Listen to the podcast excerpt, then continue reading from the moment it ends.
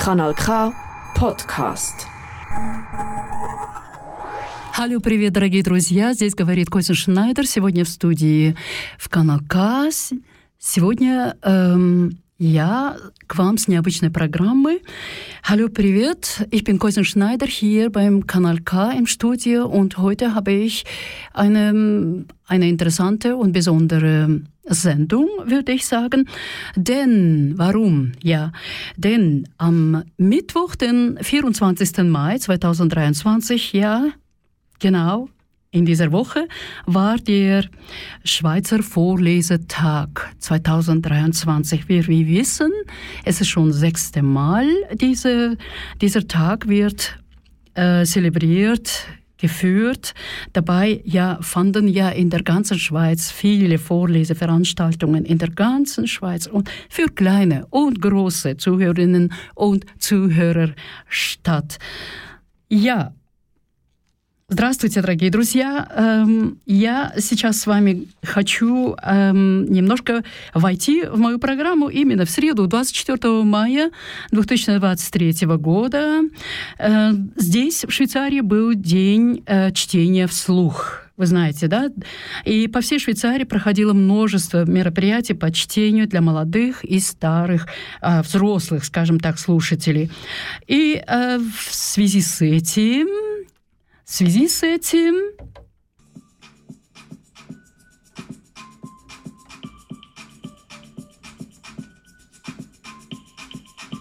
В связи с этим я именно решилась обратить этому событию немножко внимания и дать пожить этому э, событию немного дольше, также с моей программой «Алло, привет!».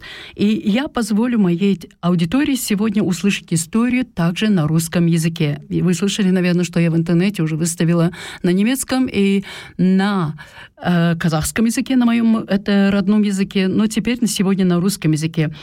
Значит, э, мы здесь. Я приглашаю вас всех к этой передаче. И, конечно же, да. Ähm, also, wir haben diesbezüglich ja entschied ich auch dieses Ereignis Schweizer Vorlesetage hier äh, mit meiner Sendung Hallo Privat noch etwas länger leben lassen. Ja, weil ich möchte meiner Zuhörerschaft noch die Geschichten auch in der russischen Sprache zuhören lassen. Denn ich hatte ja bereits am 24. auch in Deutschen, in der deutschen und in der meiner Muttersprache Kasachisch die Geschichten erzählt und ja, so ist es.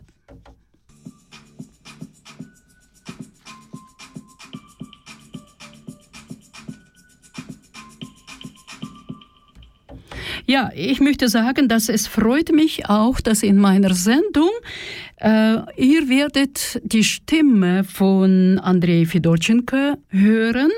Leider er äh, heute etwas zu beschäftigt, so wie er mir gesagt hat, denn er hat einen anderen Projekt, den, äh, mit welchem er ist gerade sehr, sehr, sehr aktiv unterwegs ist und er braucht die Zeit. Ja, ähm, der Künstler, Illustrator, Kinderbücherautor, Essayist, Pädagoge und Journalist und er kommt aus Belarus. Ja, heute lebt er in Narau hier und widmet sich tagtäglich seiner Passion der Sprache, alles alles, was mit der Sprache zu tun hat. Ja, мне приятно что я также могу представить в своем шоу сегодня голос Андрея Федорченко. К сожалению, только голос, так как у него сегодня не было времени приехать. Э, большое привет всем от него. И эм, он занят как раз сейчас своим проектом следующим, и ему нужно было обязательно это время выкроить. Да. И Андрей Федорченко – это художник, иллюстратор, автор детских книг, эссеист и педагог и журналист, и он родом из Беларуси. Сегодня он живет в Варау и каждый день посвящает себя своей страсти. Его страсть — это язык. Так что сегодня наша трансляция идет дальше на немецко-русском языке. И und wir haben unsere Sendung weiterhin auch Deutsch-Russisch, wie ihr gerade auch hört natürlich. Тоже таяли дыша. Друг ночи прикроет дверь. Ветер охладит виски. Как так все резко поменялось? Чья вина? Начинаем поиски у времена. Люди далеки до солнца. Не обжечь руки. Знать, что впереди.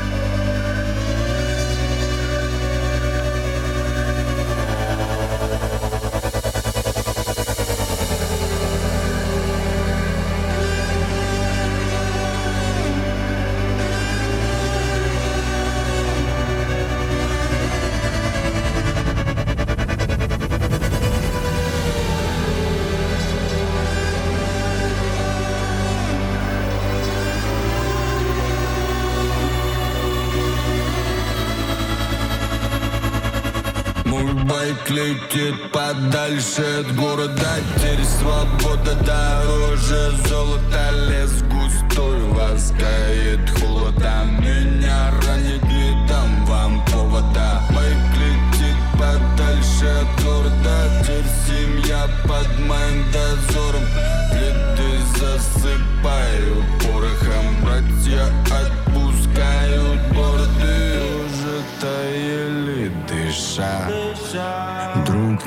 ночи прикроет дверь.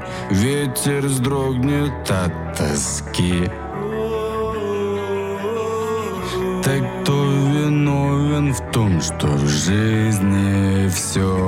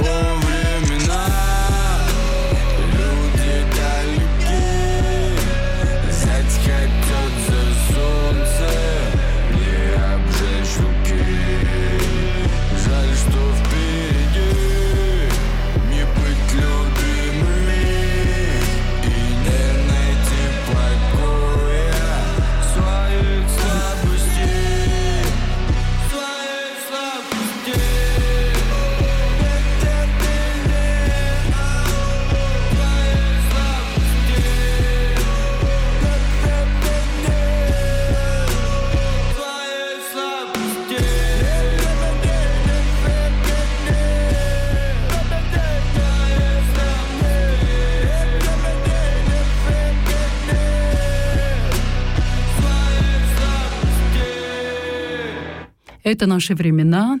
Времена называется песня, которую вы слушали. Да, почему? Потому что такие времена другие стали, где сегодня люди, наверное, меньше стали читать, как, как мы думаем, так, так оно или нет. Надо еще посмотреть. Also, das Lied hieß ja Zeiten. Welche Zeiten eigentlich? Auch die Zeiten, in welchen die Menschen vielleicht auch weniger lesen heutzutage. Aber können wir das behaupten? Denn vielleicht müsste man zuerst nachschauen, ja. Also, Schweizer Vorlesetag und warum, wieso, ja? Äh, denn, denn, denn, denn, Schweizerisches Institut für Kinder- und Jugendmedien, äh, SIGJIM, das ist eine Abkürzung, ja, für diese äh, viele, viele Worte. Auf jeden Fall hat so äh, sich diese Aufgabe genommen, aufgenommen, denn man hat gemerkt, ja, diese, heute unsere Kinder lesen vielleicht ähm, nicht so gut, sag ich mal, ja, sie können nicht manchmal Intonation merken oder Inhalte verstehen, was auch immer. Oder wir haben ja auch viele Analphabeten, die nicht lesen können. Да, сегодняшнее э, вот это происшествие э, событие, не происшествие, а событие Швейцарского института детской и юношеской средств массовой информации, СИГДЖИМ, это эм, аббревиатура для этих многих слов, они именно задались такой задачей, что именно чтобы помочь нашим детям, молодым людям снова учиться читать, правильно читать. Потому что они заметили, что в школах сегодня дети не умеют толком читать, они не имеют э, понятия о содержании или недопонимают, или же нету интонации и так далее, и так далее. Но в любом случае читать, конечно же, да. Раньше говорили мы, дом без книг беден, даже если полы покрыты красивыми коврами, а стены покрыты драгоценными обоями и картинами. Также da, интересно. Also hat man ja früher auch, äh, oder hat man ja gesagt, ein Haus ohne Bücher ist arm, auch wenn schöne Teppiche seinen Boden, Böden und kostbare Tapeten und Bilder die Wände bedecken. Das sind Worte von Hermann Hesse. Übrigens, Slava Hermann Hesse. Ja, Irgendwie äh, stimmt ja das alles eigentlich, ja. Эм, жизнь без книг подобна детству без сказок, как мы говорим, подобна юности без любви, подобна старости без покоя. Äh, Karl Peter Fröhling, da. Das nächste Zitat, ja, von Karl Peter Fröhling.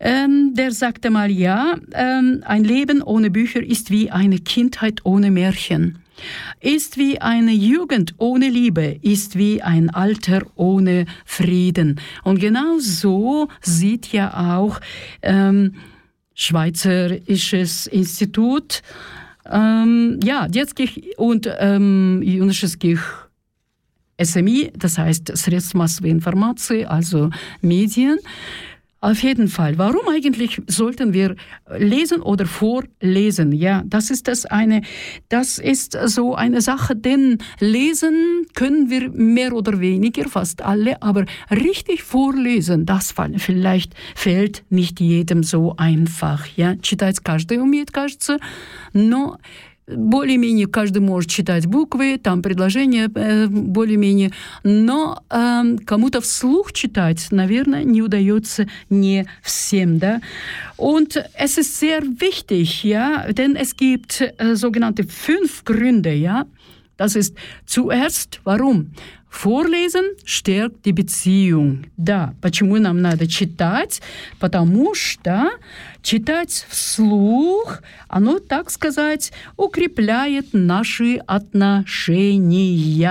Одно, это первая причина из пяти причин, которые я сейчас говорю. Затем Äh, вторая причина – Vorlesen, also zweiter Grund, warum sollte man lesen, sollte man Vorlesen führt in unsere Kultur ein. Das stimmt. Ja, ich kann das bejahen, ja. Вторая причина – чтение вслух знакомит нас с нашей культурой. Конечно же, мы через язык узнаем многое о других Kulturах. Durch die Sprache, wie wir erfahren so viel über die anderen äh, Kulturen. Das ist, das ist es so, ja. Gut. Äh, dritter Grund, es ist äh, чтение Вслух способствует эмпатии. Also das Wort Empathie ist drinnen. Ja, auf Deutsch sage ich mal jetzt, das Vorlesen fördert die Empathiefähigkeit. Ja, Wenn man ähm, die Kultur nicht kennt, natürlich, man kann auch nicht beurteilen oder etwas sagen oder ähm, ähm, man hat höchstens die Vorurteile. Aber wenn man kennenlernt durch die Sprache, dann merkt man Ähnlichkeiten vielleicht, ja. Читает Чтение вслух способно эмпатии, потому что именно, когда мы э, пока еще культуру не знаем, мы, может быть, только предосуждаем эту культуру, а если мы через культуру узнаем именно, через язык узнаем эту культуру, тогда мы э, чувствуем схожести и э, становимся ближе друг к другу. Also vierte, äh, vierte wäre Grund, Vorlesen motiviert zum Selbst selber lesen. Jawohl, ja. Also wer vorliest, macht es vor, oder? Das kennen wir. Und Lesen bereitet Freude. Das ist es so. Чтение вслух укрепляет языково, языковые наши навыки. При чтении вслух дети в игровой форме приобретают важные-важные навыки, важные для последующего чтения, понимания текстов и т.д. и т.п., я бы сказала. Да, оно мотивирует нас читать самостоятельно. Тот, кто читает вслух, показывает, как это делать. Читать вообще-то уметь кому-то, это предоставляет нам удовольствие. Und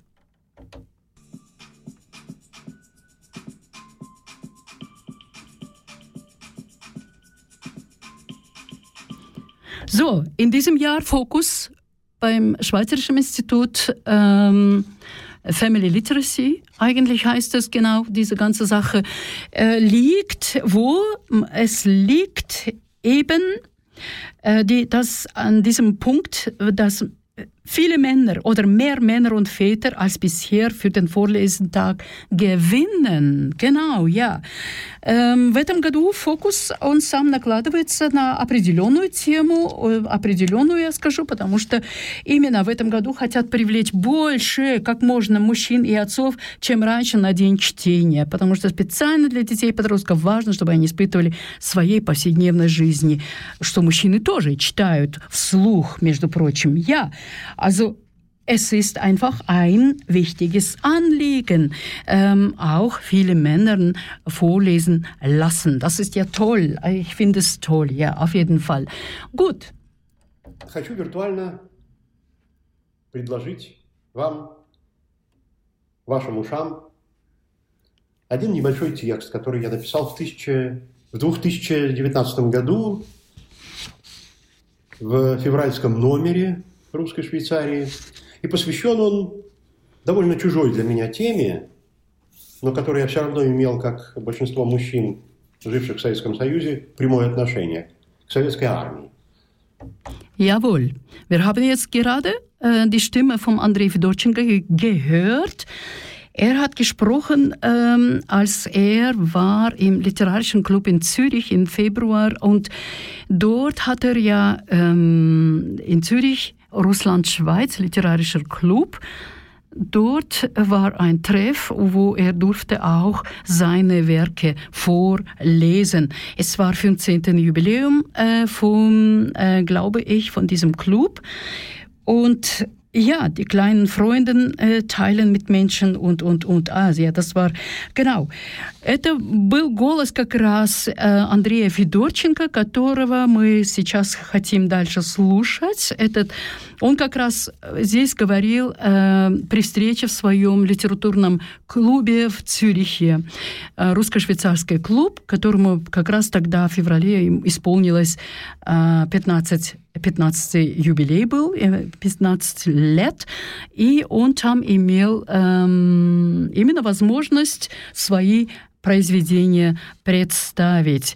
Gut, also das, jetzt wollen wir endlich mal seine Geschichte eben hören, ja. Aber wer ist Andrei Fedorchenko, ja? Er ist geboren in äh, 1956 in Kaliningrad, Sowjetunion damals, schloss die Polygraphische Hochschule in Moskau als Buchillustrator ab. Und er lebt in Naro, ich sagte, und arbeitet als Künstler und, und, und. Ja, genau, ja. Auf jeden Fall Андрей Федорченко, о нем коротко немножко еще, родился в 1956 году в Калининграде, еще в Советской, Советском Союзе в то время, окончил полиграфический техникум в Москве по специальности книжный иллюстратор. И я, как говорила, он живет в Арау и работает художником, журналистом, эссеистом и педагогом. Давайте тогда начнем теперь слушать его.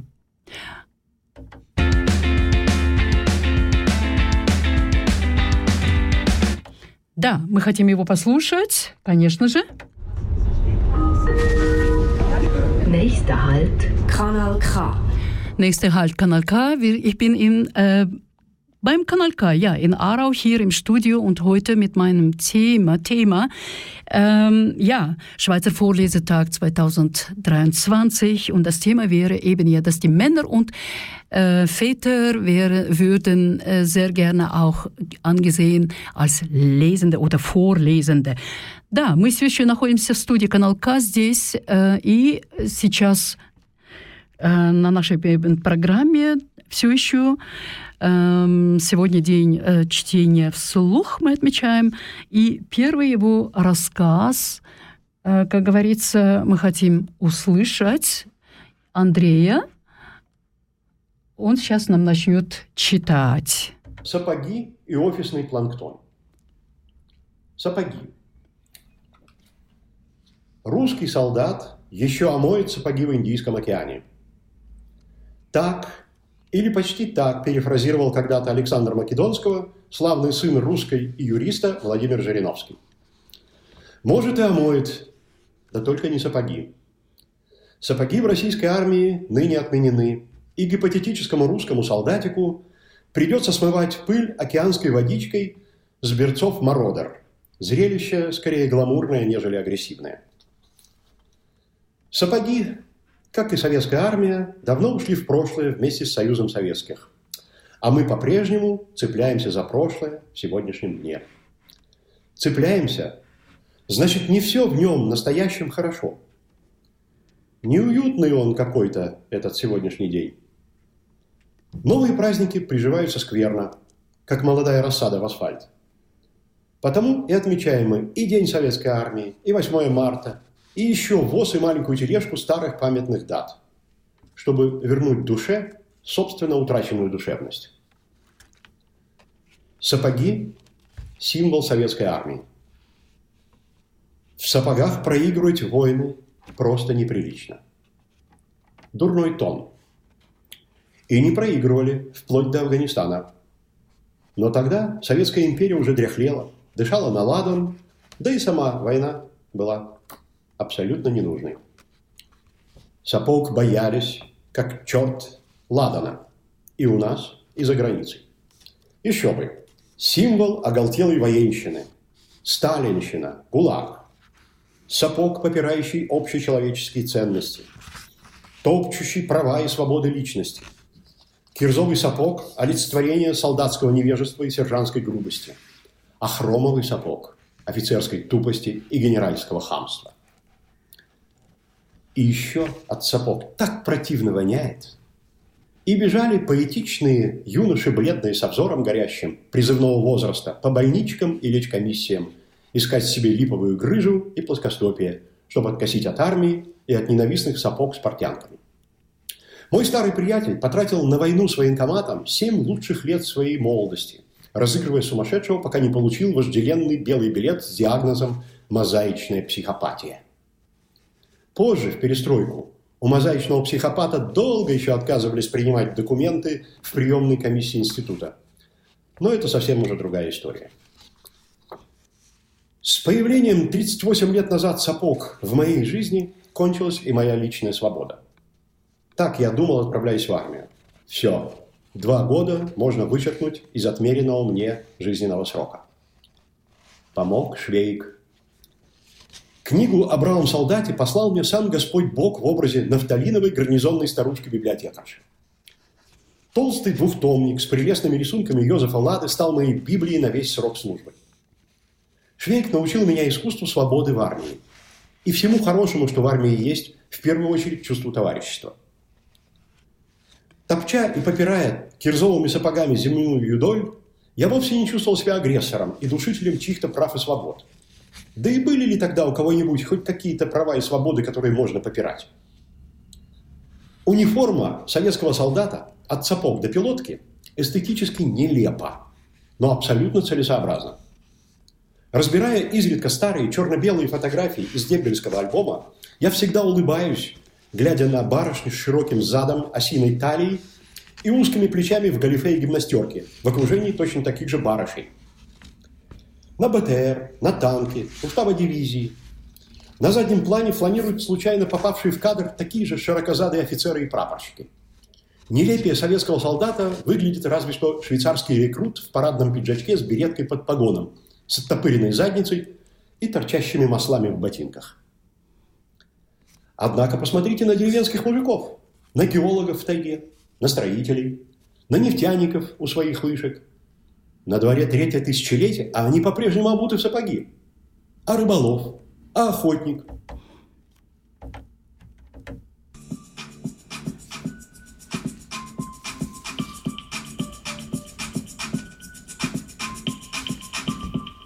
Genau, das ist das war das erste Teil und ich möchte jetzt gerne jetzt in Deutsch auch, was wir äh, gehört haben, äh, das ist Stiefel und Büroplankton, also derjenige, der Büroklammerchen, ja, der im Büro arbeitet.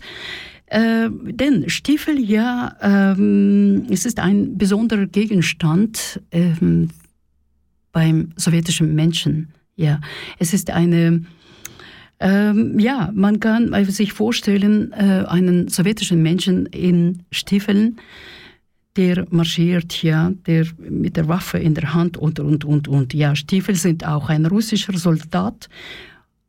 Und jetzt, was er sagt, Stiefel sind auch ein russischer Soldat und meine Stiefel sind in indischem Ozean. Ich habe es so oder so umschrieben.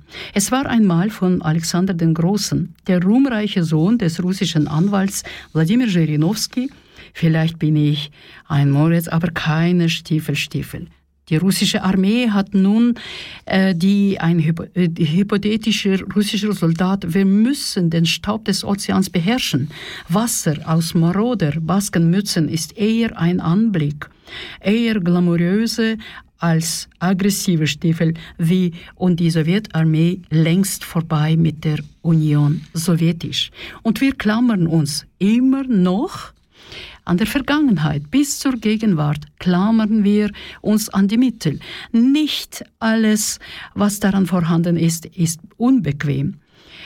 Es ist sozusagen dieser neue Tagzeichen äh, schlagen schlechte Wurzeln wie ein junges, junge Setzlinge in Asphalt, deshalb markieren und Tag der Sowjetarmee und den 8. März und mehr und, und, und. Und ein kleiner Wagen den alten ja, mit alten, denkwürdigen Daten werden gefeiert. Und die, um die Seele zurückzugeben, verliere ich tatsächlich, ähm, ja, äh, Stiefel, Symbol der Sowjetarmee in Stiefeln. Gegen einen Krieger zu verlieren, ist einfach unanständig. Es ist eine schlechte Form und verlor erst in Afghanistan, dann aber das sowjetische Imperium. Schon eine Sünde hauchte Lila Weihrauch und sie selbst, der Krieg war absolut unnötig. Sie fürchteten, ja, sich höllisch von, Weihrauch, sowohl bei uns als auch bei uns. Ja, Grenzen wären immer noch das Symbol des rasenden Militärs Stalin. Ähm, Faust, Stiefel, Trampeln auf universelle Werte, die Rechte und Freiheiten mit Füßen treten, Persönlichkeiten von Plane Planenstiefeln, Ignoranz der Soldaten und Unteroffiziere. Himmel von Unhöflichkeit und verchromter Offizierstiefel, Dummheit und Unhöflichkeit des Generals und mehr. Der Stiefel stinkt ekelhaft. Und doch geht es politisch mit, poetisch mit ihm. Ein blasser junger Mann mit brennendem Blick, Militäralter in Gläsern und schließlich Aufträge, um nach einem falschen Leistungsbruch zu suchen und Plattfuß der Armee und den Verhassten zu entfliehen, Stiefel mit Fußtüchern. Ja, mein alter Freund, die sieben besten für den Krieg mit dem Militärregistrierung und Einberufungsamt ausgegeben, Jahre seiner Jugend. Ja, ich spiele ein verrücktes Spiel, bis ich es kapiere. Das begehrte weiße Ticket mit Diagnose mosaische Psychopathie. Später in der Perestroika, der Masai-Psychopath hat eine lange Zeit Verweigerung der Annahme von Dokumenten Zulassungsausschluss des Instituts, aber dass es ganz anders sieht. Es mit dem Aufkommen von, ja, vor 38 Jahren der Stiefel in meinem Leben.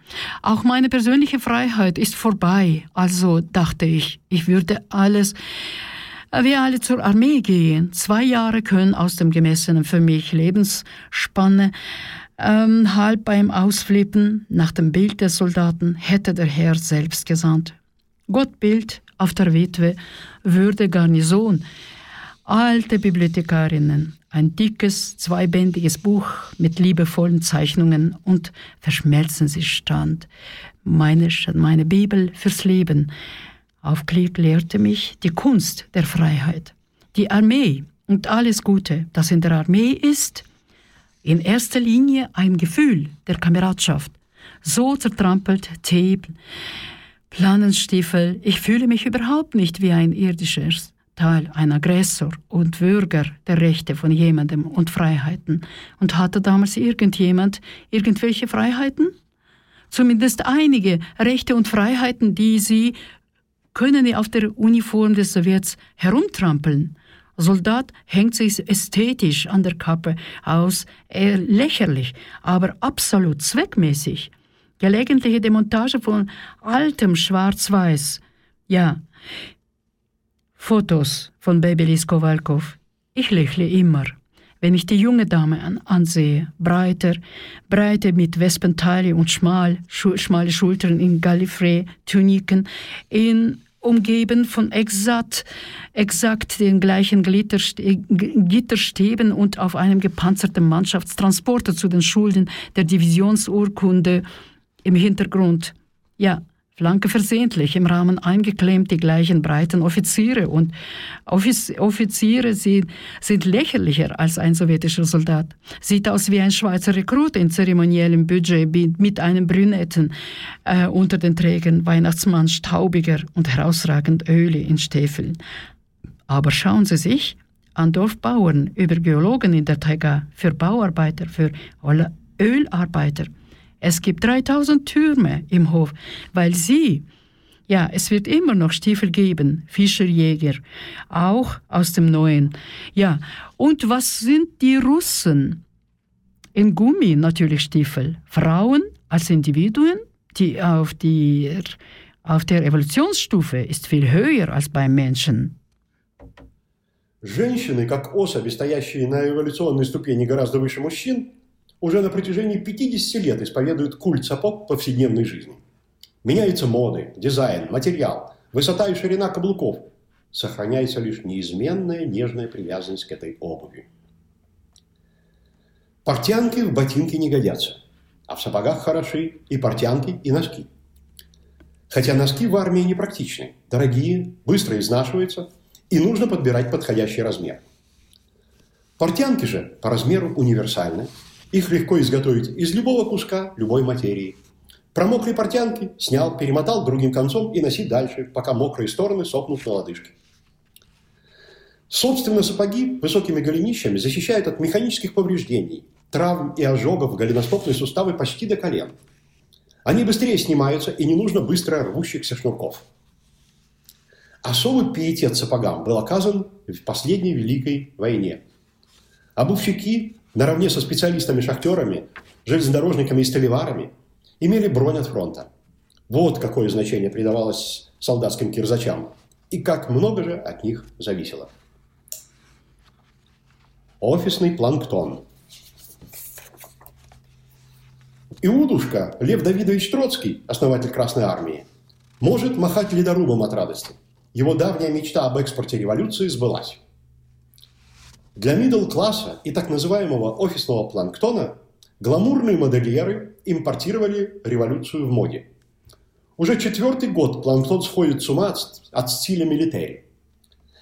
Никогда не служившие в армии, просиживая штаны в офисах, они не прочь поднабраться недостающей от сидячей работы мужественности. Первыми оказались немцы, опустошившие покинутые советские воинские склады в конце 80-х годов прошлого века. Эйфория от объединения Германии породила моду на форменную одежду бывших оккупантов.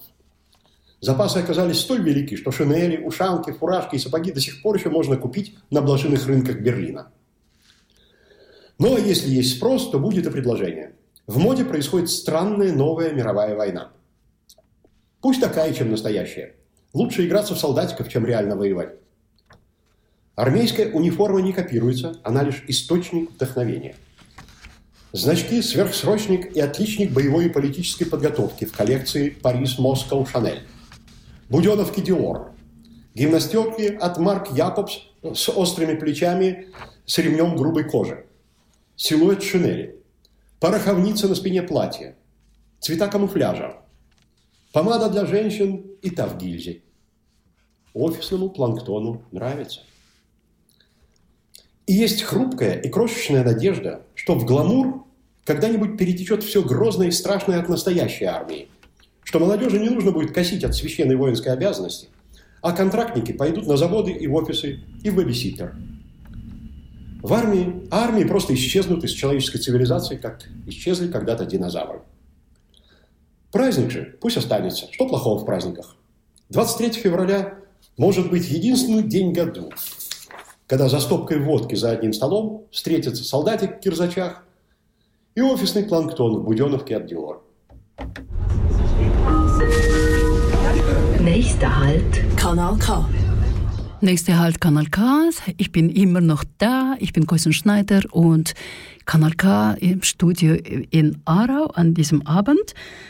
Да, Канал К. Я все еще нахожусь здесь, в Арау, в студии радио Канал К. И мы говорим все еще именно о швейцарском дне устного чтения. Also wir sprechen ja Schweizer Vorlesetag.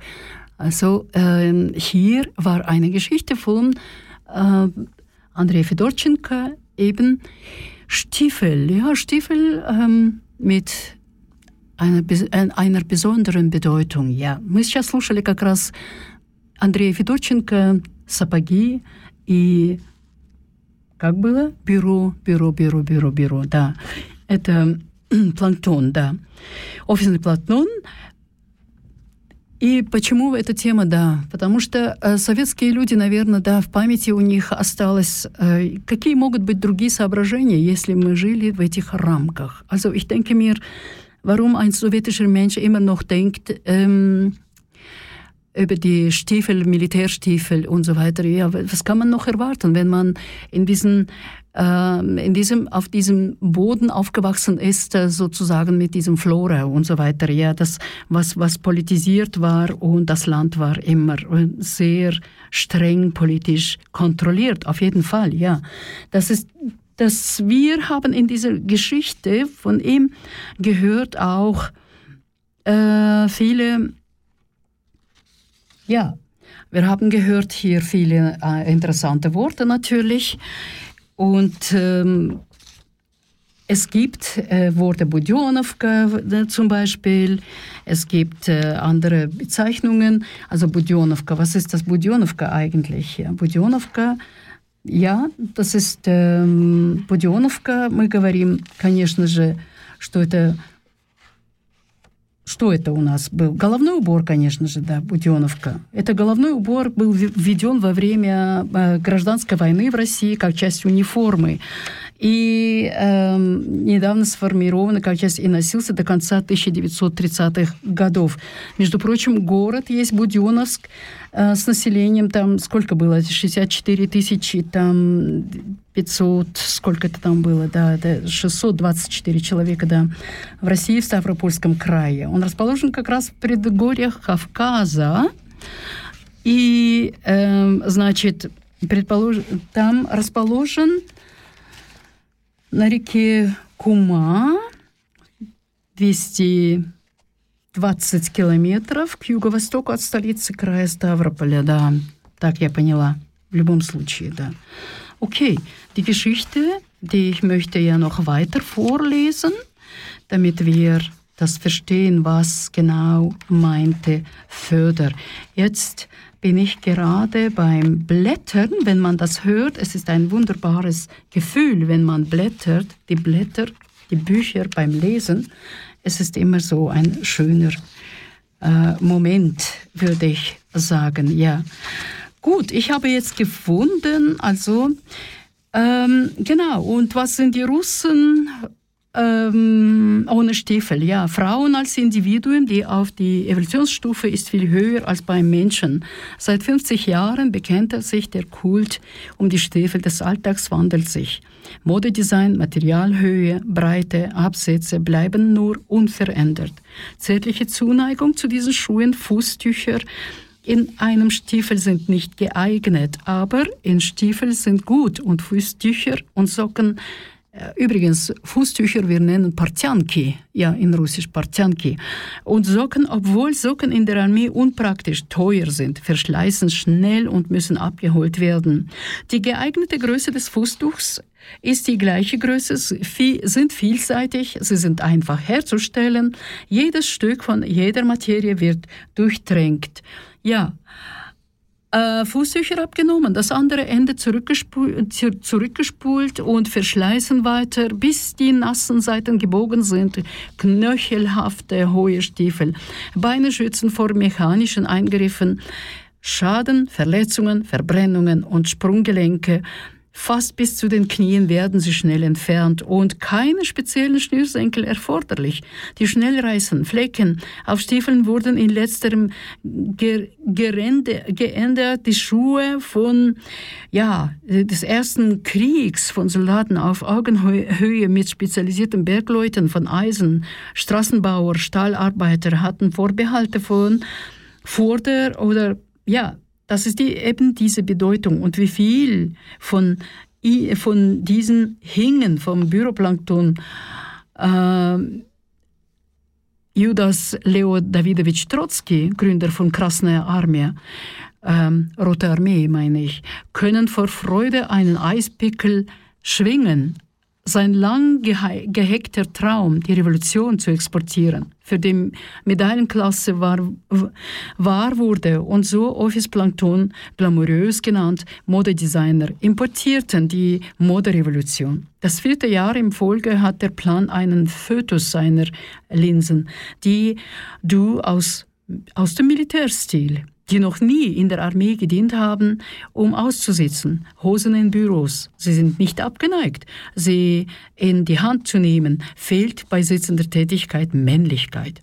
Die Deutschen waren die Ersten, die Ski ähm, und sowjetische Militärdepots, äh, die sie in und sowjetische Militärdepots in Ende der 80er Jahre des letzten Jahrhunderts Euphorie für die deutsche Wiedervereinigung entstand, die Mode für die Uniform der Ersteren, der Besatzer, erwie erwiesen sich die Reserven als so groß, dass Mäntel, Ohrenklappen, Mützen, Stiefel immer noch Polen und kann auch auf Flohmärkten gekauft werden. Flohmärkten, wir nennen genau ja diese Flohmärkte, ähm, Blaschiny Bazar, wir sagen auf Deutsch, auf Russisch. Äh, aber wenn es nur ein Angebot gibt, seltsame Ereignisse in der neuen Welt sind in Mode. Krieg, Lass es besser sein, mit den Echten zu spielen. Soldaten, die wirklich kämpfen. Armeeuniformen werden nicht kopiert. Es ist nur eine Quelle der Inspiration, Ikonen über wehrpflichtiger und ausgezeichneter Student des Militärs und der Politik. Vorbereitung in der Sammlung des Mannes. Aus Laterne Budjonovka, Dior, Waffenröcke von Mark Jacobs mit scharfen Schultern und Gürtel, raue, Hautsilhouette zählt Schießpulver zu den Rückenkleid, Camouflage, Lippenstift, Farbe für Plankton für Frauen und Büros. Ich esse gerne zerbrechliche und winzige Kleid äh, Kleidungsstücke. Das alles eines Tages in Glamour fließen wird, furchtbar schrecklich von einer echten Armee. Die jungen Menschen müssen nicht mehr nähen. Heilige Militärpflicht. A. Die Auftragnehmer werden in Fabriken und Büros gehen und kneten. In der Armee werden die Armeen einfach verschwinden. Die menschliche Zivilisation ist verschwunden. Es war einmal ein Dinosaurierurlaub. Lass es sein. In den Ferien wird etwas Schlechtes übrig bleiben. 23. Februar kann der einzige Tag sein, das Jahr, in dem für ein Glas Wodka für einen Tisch wird dem Soldaten, ja, einen Treffen und Büroplankton von Dior. Vielen Dank und noch einmals, ja, vielen Dank fürs Zuhören. Das war André Fedorchenko, seine interessante, ähm, ja, ähm, sein Essay, würde ich sagen, denn er hat dieses Thema sehr interessant ähm, eingepackt hier. Ich hoffe es, dass du etwas konntest in der Sprache merken, was er meinte.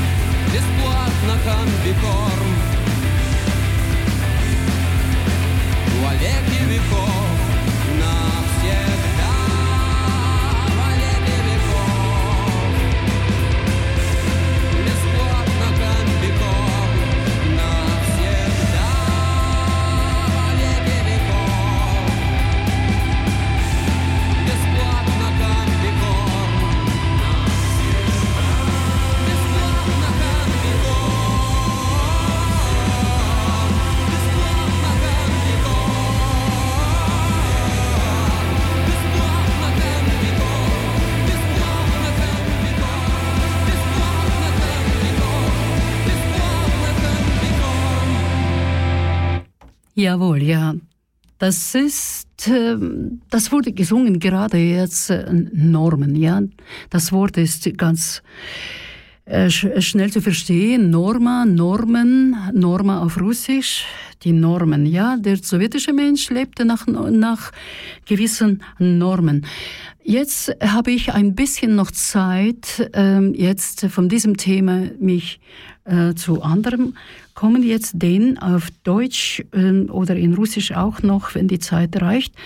Ich habe noch eine Geschichte, ähm, ja, vor hier vermutlich Vater und Sohn heißt es ja Bernhard Strasser, der Autor. Genau. Ich werde jetzt in Russisch zuerst lesen. Vermutlich Vater oder Sohn. Also, очевидно, эм, предположительно, отец и сын. Мужчина был замечен на лугу со своим мальчиком, предположительно его сыном. Мужчина двинулся к кусту высокой, высотой с дерева, древесному виду растения. Мальчик последовал за ним. Теперь можно было увидеть, как мужчина дергает ручку кармана и вытаскивает угловатый, угловатый предмет. Появился блестящий серебряный клинок, воткнутый в обветренное деревянное древко. Мужчина посмотрел на мальчика задумчивым, возможно, критическим взглядом. Затем он взял лезвие и срезал ветку кустарника. Толщиной около двух сантиметров посередине.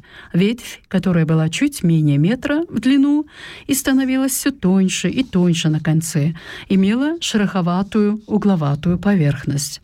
Поверхность среза состояла из светлой, возможно, желтоватой, предположительно очень мягкой древесины, в середине которой была круглая жилка из еще более мягкого материала. Мужчина, который, вероятно, был отцом, указал мальчику на эту вену.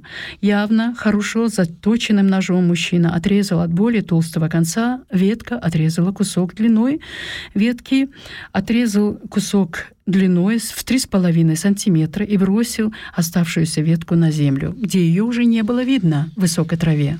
Мужчина велел мальчику передать ему тростник, который он держал в руках. Быстрым движением руки человек с ножом отрезал густой коричневатый верхний конец тростника, поместив лезвие под углом 45 градусов. Он сделал идентичный второй разрез по горизонтали и вырезал выемку на стебле тростника между двумя заостренными выпуклостями. То же самое он проделал и с другим концом. Да с более с более, на более тонком конце тростника человек, который, вероятно, был отцом, хотя он, казалось, сделал сосредоточенное выражение на своем лице, воткнул его на ветку многолетника. Мягкий внутренний костный мозг ветви уступил место двум наружным кончикам полового, полого стебля, и стебель просверлился точно в жилку дерева. Вес необходим для того, чтобы стрела не кренилась при выстреле, также сказал мужчина мальчику. Мальчик кивнул и посмотрел на мужчину с выражением лица, которое можно было интерпретировать как любопытство, но также как и страх. Мальчик промолчал и последовал за мужчиной обратно к его машине, белому автомобилю Renault 19, который был припаркован на краю луга в банкете дороги. Мужчина открыл багажник машины и вытащил изогнутую ветку фундука, с, э, удерживаемую по форме натянутой веревкой. Итак, Итак, теперь вы можете увидеть, работают, как работает ли ваш лук и стрелы, сказал, ты можешь увидеть, сказал мужчина, протягивая лук мальчику. Мужчина велел мальчику отойти на несколько метров назад и попробовать лук. Мальчик безвольно держал лук и стрелы в руке и пристально смотрел на мужчину. Уголок рта мальчика был слегка опущен вниз, в то время как его брови едва заметно приподнялись к колбу. Надо полагать, мальчик не был согласен с мелочью ситуации. Внимательный наблюдатель за происходящим мог бы увидеть в сыне испуганного или запуганного. В любом случае, мальчик сделал то, о чем его просил мужчина — он держал лук одновременно левой рукой и направлял стрелу между указательными и средними пальцами правой. Он ввел насечку на конце стрелы волокнистый бытовой шнур, покрывающий лук. Он потянул конец шнура к себе, закрыл правый глаз и левым глазом образовал воображаемую линию между наконечником стрелы и потенциальной целью. Когда наконечник стрелы оказался на уровне головы отца, он отпустил шнур. Die Geschichte jetzt in Deutsch. Vermutlich Vater und Sohn. Ein Mann war auf einer Wiese zusammen mit seinem Jungen, vermutlich seinem Sohn, zu sehen. Der Mann bewegte sich auf ein baumhohes Gebüsch, eine ins Holz, holzig hochgewachsene Pflanzenart zu. Der Junge folgte ihm.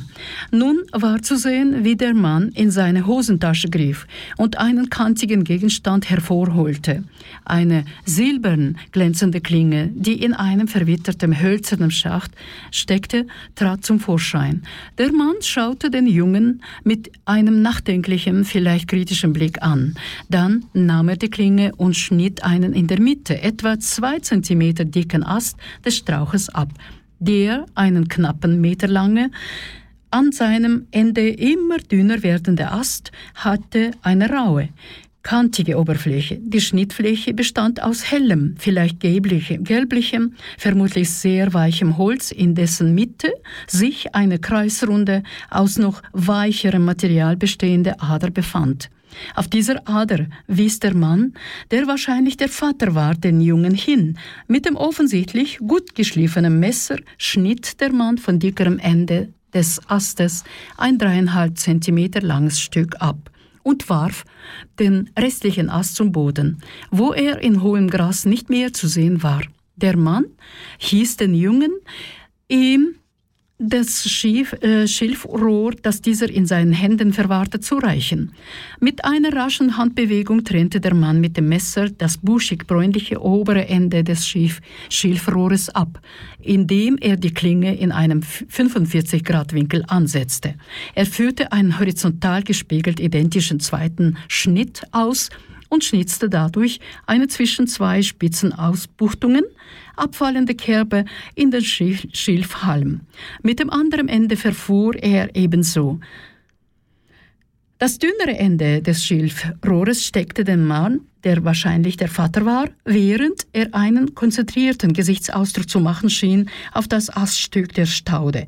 Das weiche innere Mark des Astes gab den beiden äußeren Spitzen des hohlen Halmes nach und der Halm bohrte sich passgenau in die Ader des Holzes. Das Gewicht ist notwendig, damit der Pfeil nicht schlingert. Wenn er abgeschossen wird, sagte der Mann zu dem Jungen. Der Junge nickte und blickte den Mann mit einem Gesichtsausdruck an, der als Neugier, aber auch als Furcht interpretiert werden konnte. Der Junge blieb stumm und folgte dem Mann zurück zu dessen Auto, einem weißen Wagen der Marke Renault 19, der am Rand der Wiese in Banket der Straße abgestellt war. Der Mann öffnete den Kofferraum des Wagens und holte einen gebogenen, von einer gespannten Schnur in Form gehaltenen Haselnussast hervor. So, Jetzt kannst du ausprobieren, ob dein Pfeil und Bogen funktionieren, sagte der Mann und gab den Bogen dem Jungen in die Hand. Ja, der Mann wies den Jungen an, einige Meter nach hinten zu treten und den Bogen auszuprobieren. Der Junge hielt den Bogen und den Pfeil schlaff in der Hand und richtete seinen Blick auf den Mann. Der Mundwinkel des Jungen war leicht nach unten gezogen, während seine Augenbrauen sich kaum sichtbar nach oben gegen seine Stirn bewegten. Vermutlich war der Junge mit einer Kleinigkeit der Situation nicht einverstanden. Ein aufmerksamer Beobachter der Szene hätte der Sohn womöglich den Sohn womöglich als verschreckt oder eingeschüchtert bezeichnet. Jedenfalls tat der Junge das, wozu ihn der, ihn der Mann aufgefordert hatte. Er hielt gleichzeitig mit der linken Hand den Bogen und führte mit der rechten den Pfeil zwischen Zeige und Mittelfinger. Die Kerbe am Ende des Pfeils führte er in die faserige Haushaltsschnur, die den Boden, Bogen bespannte. Er zog das Ende der Schnur zu sich heran, schloss sein rechtes Auge und bildete mit dem linken Auge eine imaginäre, imaginäre Linie zwischen der Pfeilspitze und einem potenziellen Ziel. Als sich die Pfeilspitze auf Höhe des Kopfes des Vaters befand, ließ er die Schnur los. Ja, die Geschichte änderte sich. Äh, man kann sich vorstellen, wie. Und meine Sendung geht zu Ende. Die letzte, nächstes Mal sehen wir, äh, hören wir uns am 23. Juni, genau um 20 Uhr hier im Studio beim Kanal К. Моя передача заканчивается 23 июня в 20 часов вечера. Встретимся снова здесь с другой нашей передачи. Я прощаюсь с вами. Ich verabschiede mich. Ähm, von dir, mein Publikum, von allen, wünsche allen einen schönen Abend. Желаю всем доброго вечера и до свидания. Das ist ein Kanal K Podcast Jederzeit zum Nachhören auf kanalk.ch oder auf deinem Podcast-App.